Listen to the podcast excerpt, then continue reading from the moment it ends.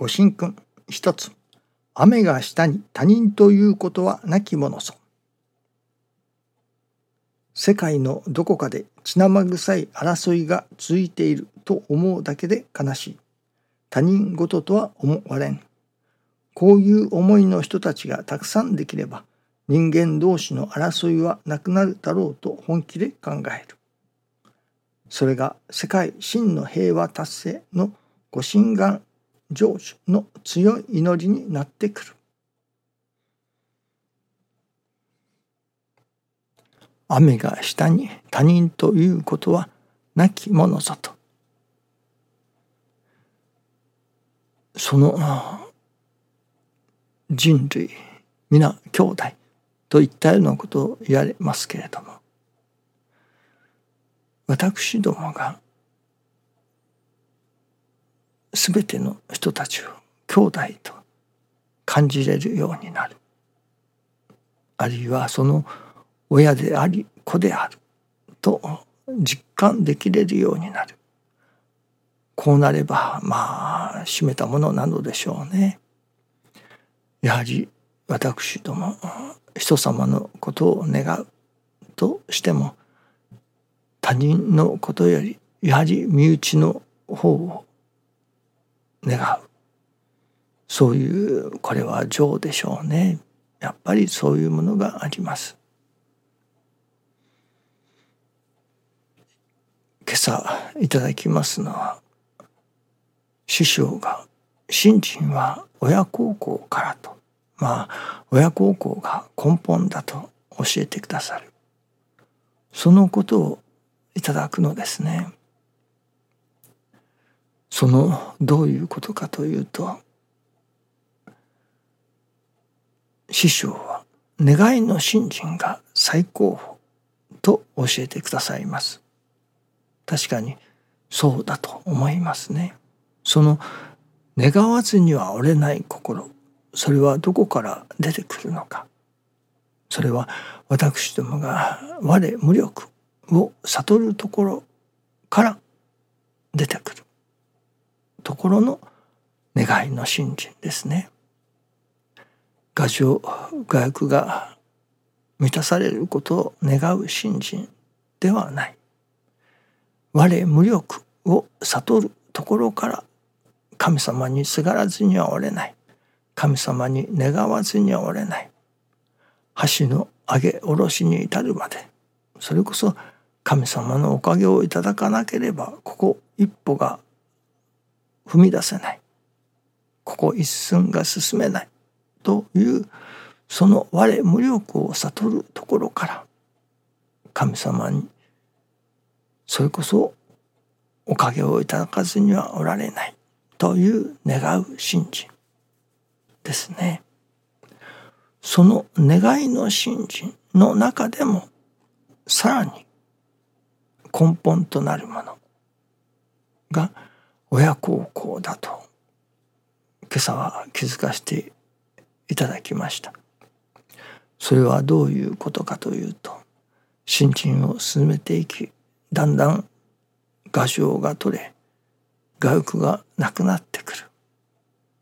そしてそこに残るものは何か。もういわば私がおかげをいただくことを願うとかいわゆる自分が喜ぶことをする。自分を喜ばせるためのおかげであったりご比例であったりというものを願うことがなくなってくるわけですね。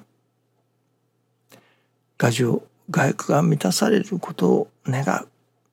そのことはなくなってくる。まあ薄らいでくる。しかし人が助かることを祈るまあ欲というのでしょうかね。心がそれはいよいよ大きく膨らんでくる。ですから願いの信心というものが最初は自分の牙城外欲を願うための信心からそれがだんだんなくなっていき人様の助かりを願う信心へとまあ変わってくるというのか育ってくるわけですけれども。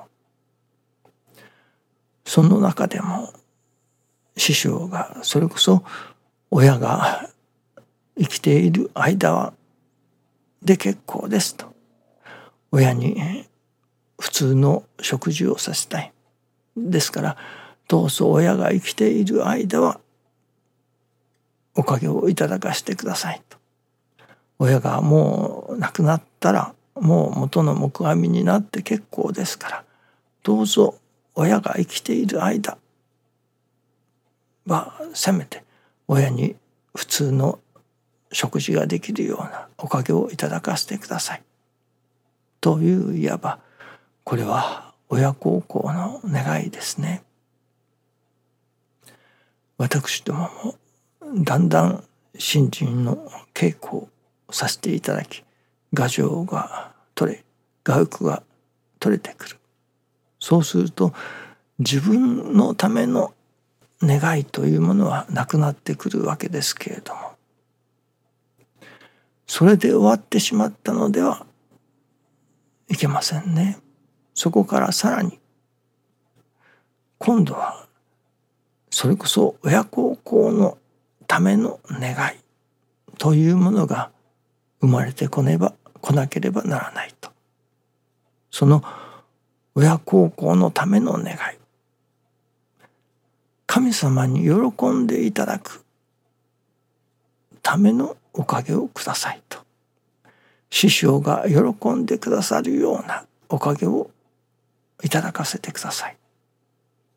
自分が喜ぶためのものではない。師匠に喜んでいただくためのまあご比例ならご比例をいただかせてください。神様が天地金の神様が喜んでくださる。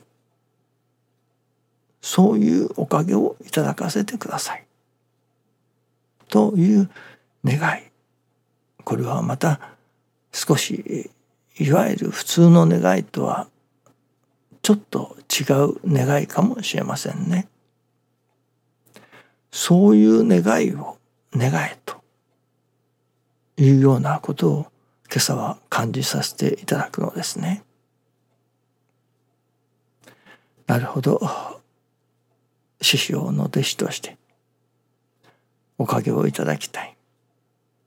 そのおかげは何か師匠が喜んでくださるようなおかげをいただきたい。師匠が喜んでくださるようなご比例がいただきたい。また天地金の神様が喜んでくださるようなおかげをいただきたい。神様はやっぱり人間氏子に幸せになってもらいたい。助かってもらいたい。おかげをいただいてもらいたい。それこそ正しいおかげをいただいてもらいたいと願うておられるその神様その神様が神様に喜んでいただくためのおかげをいただきたいという願いですね。これは私があれが欲しいからこれが欲しいからという願いではない。師匠に喜んでもらいたいから神様に喜んでもらいたいから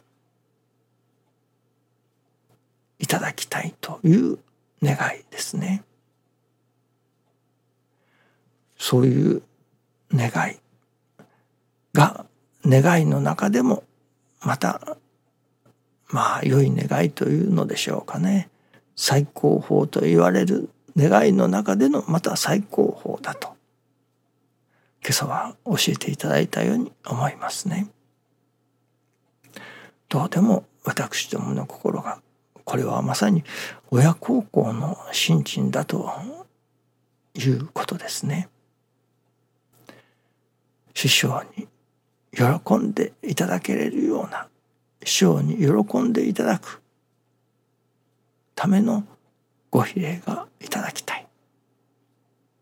あるいは天地金の神様が喜んでくださる天地金の神様を喜ばせるためのおかげがいただきたいいただかせてくださいという願いを持てということですね。どうぞよろしくお願いいたします。ありがとうございます。